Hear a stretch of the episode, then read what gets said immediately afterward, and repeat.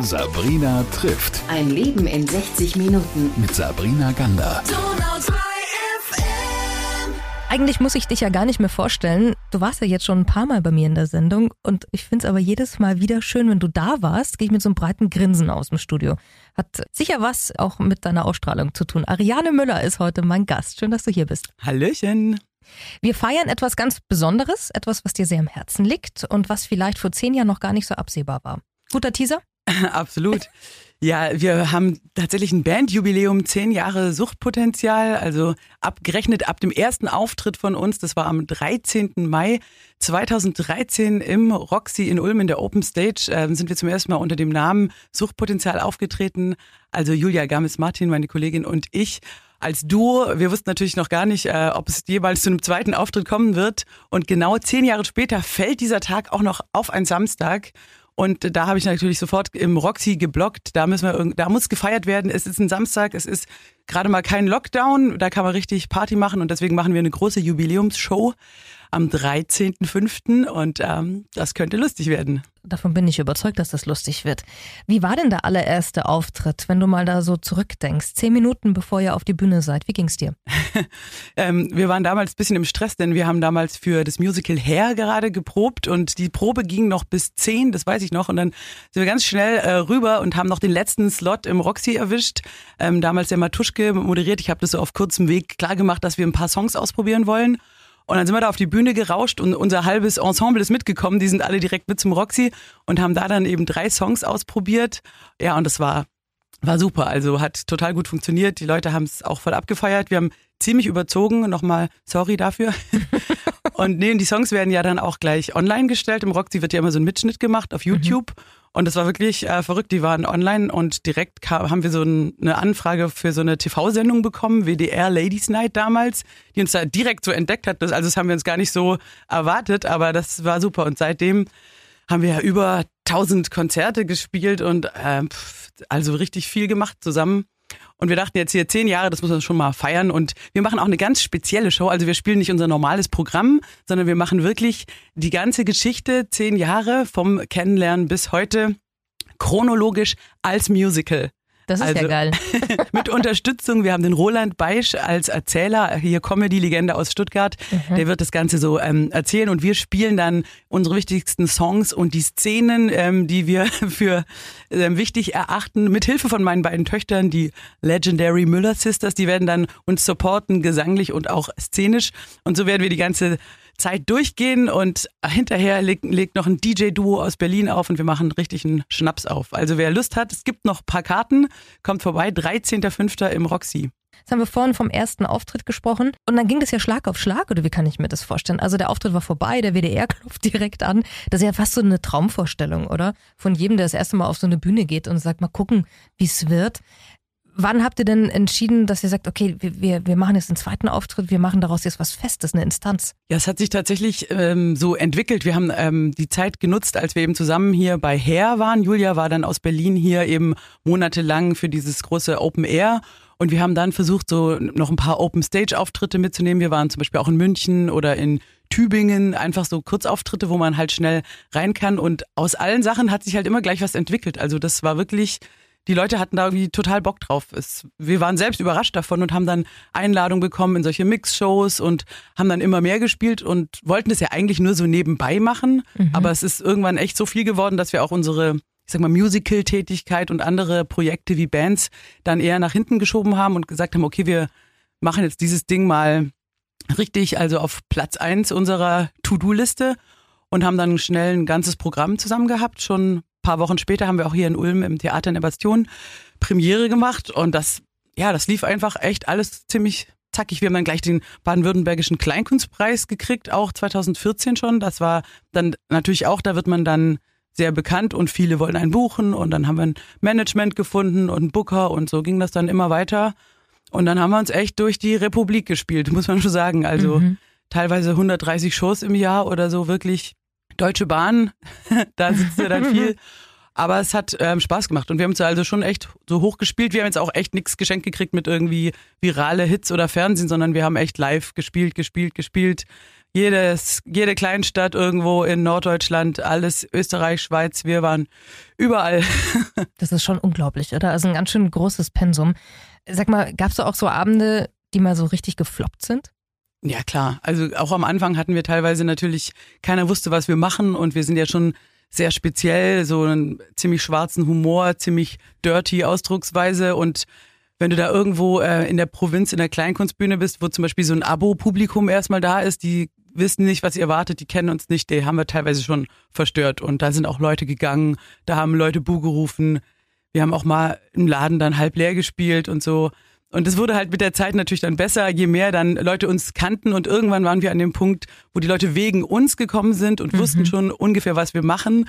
Und dann hat es halt schon angefangen, Spaß zu machen. Und heute sind wir tatsächlich an dem Punkt, wo die Leute sich eine Karte kaufen, um uns zu sehen, wissen, was wir machen, haben da Bock drauf und dann funktioniert es auch sehr gut. Wir sind an dem Punkt übrigens angekommen, wo Leute mich ansprechen und sagen, hey, unglaublich, du hattest ja Ariane Müller schon bei dir zu Gast. Haha. Haha, so ist das nämlich. so ist der Bekanntheitsgrad mittlerweile zum Einordnen. Was hat denn das Suchtpotenzial mit dir und Julia gemacht, also mit euch als menschliche Beziehung? Ja, das hat uns halt schon ziemlich äh, wie so eine Ehe zusammengebracht. Also man ist natürlich irgendwann verbringt man äh, mehr Zeit als mit seinen Partner, Familie oder Freunden, wenn man irgendwie so viel unterwegs ist, dann also wir verstehen uns immer noch sehr gut und wir kennen uns halt wahnsinnig gut. Also das mhm. ist halt irgendwann ist man halt wirklich, ich sage immer auch, ist es wie wie verheiratet sein nur ohne Sex und ja, wir haben gemeinsames Konto. Also wir hängen natürlich auch voneinander ab. Also wenn sie irgendwie krank ist oder irgendwas, das ist natürlich für mich dann direkt auch schlimm finanziell. Also wir müssen immer uns gegenseitig pflegen, wir, dass wir unsere Auftritte gut hinkriegen. Wenn einer nicht so fit ist, dann muss man das ein bisschen ausgleichen. Wir haben auch so Abende, da merkt man, der eine ist irgendwie schlapp oder mhm. oh, nicht so gut drauf, dann, dann ist die andere schon da und haut Energy rein. So, also wir mit, mittlerweile, wir funktionieren natürlich schon sehr gut. Also wir sind abgecheckt, werfen uns die Bälle zu. Die zehn Jahre haben uns natürlich schon, ich sag mal, zu einem flutschenden Duo gemacht. Ja, und manche hören aber dann auch irgendwann auf, weil sie sagen, ach, immer das Gleiche und manchmal klappt es ja genau nicht mehr. Gerade bei Duos, finde ich, ist das eine super Krux. Wie kriegt ihr das denn hin? Also, du hast gesagt, okay, wir, wir greifen uns unter die Arme. Gibt es irgendwie so ein Geheimrezept bei euch?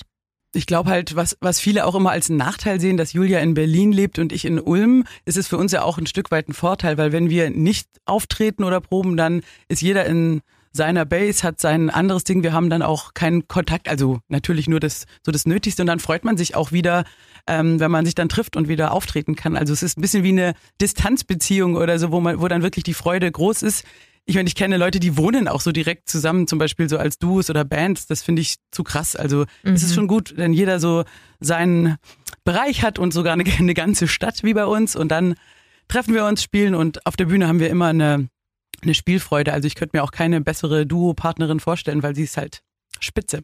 Es gibt immer noch zu wenig Frauen, hat man das Gefühl, die ähm, auf Kleinkunstbühnen und überhaupt auf Bühnen unterwegs sind bei uns, wenn man jetzt an das komödiantische Fach denkt, denkt an, an Kabarettistinnen zum Beispiel auch. Woran liegt es? Ja, es gibt schon sehr viele mittlerweile, gerade so im, auch so im mittleren Bereich, wenn man da mal guckt, ähm, und auch Newcomerinnen gibt es richtig viele. Nur tatsächlich ist es so, die ganz großen Big Names, also die, auch diese ganzen Fernsehnasen, das ist dann schon sehr männlich dominiert und da hoffe ich auch einfach, dass es mehr noch ganz nach oben schaffen. Also auch gerade eigene Sendungen, Late-Night-Shows und so, da sind schon, das ist schon immer noch Männer dominiert, aber so, wie gesagt, im Mittelfeld, man muss mal so gucken, so Kleinkunstbühnen und so, da sind sehr gute, sehr viele Frauen und ich glaube auch bald ist es hoffentlich ausgeglichen. Was wünschst du dir denn? Gibt es da etwas, wo du sagst, zum Beispiel eine eigene Fernsehsendung? Fer äh, Fernsehen ist gar nicht so das, ähm, wo ich mich jetzt auch sehe. Also ich, das macht man halt, um einfach, ähm, natürlich spreadet es mehr, wenn man einen Song im Fernsehen platziert. Wir haben jetzt auch wieder einige Auftritte in diesen üblichen Sendungen. Aber es ist schon live ist unser Ding und wir wollen einfach ähm, mit unserer neuen Show, wir kommen im Herbst raus mit ähm, unserer vierten Show, die heißt Bällebad Forever. Und da ähm, arbeiten wir gerade dran an den Songs und ich wünsche mir halt einfach, dass die neue Tour jetzt nach dieser ganzen endlosen Corona-Zeit wieder richtig funktioniert und wir wieder schöne Theater mit viel Publikum spielen können und dass die Leute einfach kommen. Und für uns ist einfach live ist live, na, na, na, na, na. Nee, es ist wirklich das, wir sind alte Theaterhasen und wir wollen einfach in abends mit Menschen, ohne dass es aufgezeichnet wird, einfach dieser schöne intime Moment mit dem Publikum richtig ähm, abzufeiern, das ist einfach unser Ding. Und dass das einfach wieder normal läuft, weil es ist auch verrückt, wenn man zehn Jahre Bandgeschichte so betrachtet und das mal so chronologisch durchgeht. Da das erste Jahr, da spielt man nicht so viel, ist noch so eine Findungsphase. Dann ging das sehr gut bergauf und dann sind wirklich drei Jahre von zehn sind ja wirklich von dieser Corona-Krise überschattet.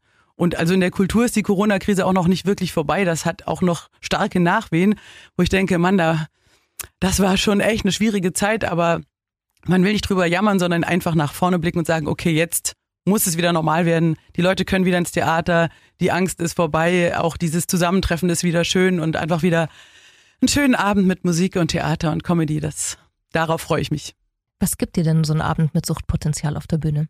Es ist ähm, ein Riesenspaß. Also es, die Leute freuen sich und ich meine, wir sind ja wirklich, wir bringen die Leute zum Lachen und wenn es gut läuft, dann singen die mit und klatschen und das Ganze kriegt dann so eine Energy durch die Menschen auch im Publikum, weil wir sind auch also interaktiv. Wir holen jetzt nicht Leute auf die Bühne oder so, aber unsere Talks und dann haben wir irgendwann die Leute und es ist halt einfach so eine so eine geile Energie im Raum. Das kann kann man mit nichts anderem finde ich vergleichen.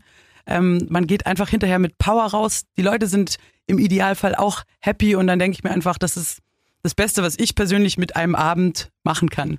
Mhm. Ah ja, absolut. Äh, wenn, wenn du die Energie so nach oben schrauben kannst, schöner geht's ja gar nicht. Was sind denn so die Momente bei Auftritten oder Situationen, die man nicht mehr vergisst? Manchmal sind sie super skurril, total absurd, aber auch vielleicht einfach nur schön, so, so die, die in all diesen zehn Jahren so bei dir hängen geblieben sind? Was fällt dir da so ein? Was kommt dir spontan in den Kopf? Weil die Frage war ja nicht äh, abgesprochen. Ja, es, äh, es gibt schon immer wieder Sachen, vor allem auch wenn irgendwas schief geht zum Beispiel, das ähm, bleibt einem halt dann hängen. Ich kann mich erinnern, wir haben mal im, in Aschaffenburg gespielt im Hoftheater oder Hofgarten Kabarett und irgendwann war ein Stromausfall mitten in der Show. Ähm, irgendwie so ein, nichts ging mehr und dann mussten wir umswitchen auf Akustik. Da war auch ein Flügel da und Julia hat ja wirklich eine imposante Stimme und dann haben wir einfach weitergemacht. Ich hatte dann noch die Akustikgitarre und haben bestimmt so eine fast eine Stunde überbrückt ohne Strom und dann kam noch ähm, der Besitzer von dem Theater, der Urban Priol, irgendwie im Bademantel und Schlappen reingestürmt und wollte gucken, was da los ist. Es ist irgendwie so eine Trafo-Box in der Straße irgendwie explodiert, keine Ahnung. Und dann kam der Strom wieder und dann haben die Leute uns schon sehr abgefeiert dafür, dass wir halt einfach äh, unplugged weitergemacht haben. Das war so ein Abend, das vergisst man dann halt nicht. Da denkt man immer an der Stromausfall in Aschaffenburg. Aber klar, wir hatten auch natürlich diese Momente, wir durften mal beim Schläferz ähm, in Berlin bei im Tempodrom mit dabei sein. Das Schläferz ist diese Reihe von Oliver Kalkofe, diese schlechtesten Filme. Und da war dann auch ähm, Bela B dabei an dem Abend. Uns natürlich, wir sind natürlich alte Rockfans und waren total aufgeregt, äh, Bela B kennenzulernen. Und das war so ein Abend auch, den vergisst man natürlich nicht. Hinterher Pizza essen mit Bela B und wir so, oh yeah, das, das bleibt einem dann schon hängen. Also oder auch als wir mal Helge Schneider getroffen haben in, einem, in Berlin in einem Auftritt, das ist für mich auch ein großer Hero. Und da war ich auch super nervös und habe mich auch mit ihm super unterhalten, total nett gewesen. Und solche Leute zu treffen, das ist natürlich schon ein großes Geschenk, weil man einfach und dann natürlich noch so auf Augenhöhe so, welche Orgeln spielst du so, Helge? Und er so, also richtig gut gewesen einfach. Ja, großartiger Musiker. Ich mag ihn wahnsinnig gern auch als Mensch. Liebe Ariane, ich wünsche euch, also Suchtpotenzial, ja nicht nur einen grandiosen Auftritt am 13. Mai, sondern äh, vor allem ausverkaufte Häuser, großartige Tourneen und dass äh, wir uns ganz bald wieder in der Sendung treffen und dann erzählst du mir von den neuesten Streichen, die ihr so habt und von den neuesten Shows. Sehr gerne, liebe Sabrina. Sehr gerne. Das neueste Programm nochmal kurz erwähnt, Bällebad Forever. Bällebad Forever ab September überall, deutschlandweit Österreich, Schweiz, wir spielen überall. Auch ins Roxy kommen wir dann wieder im November irgendwann mit dem neuen Programm. Kann man sich ja schon mal vormerken. Ach, klar, kann man sich also, schon Karten holen. Schön mal, kann man ja jetzt sich schon mal anstellen, übernachten vorm Roxy, bis man eine Karte bekommt. Ja, empfehle ich. Ja, ich auch. Also Oder halt online einfach anklicken. Aber übernachten ist auch gut. Why not? Ich finde, hat mehr, mehr Standing nach außen. Also okay. Ariane Müller war heute bei mir. Danke, dass du da warst. Bis ganz, ganz bald. Danke, tschüss. Sabrina trifft. Ein Leben in 60 Minuten. Mit Sabrina Gander.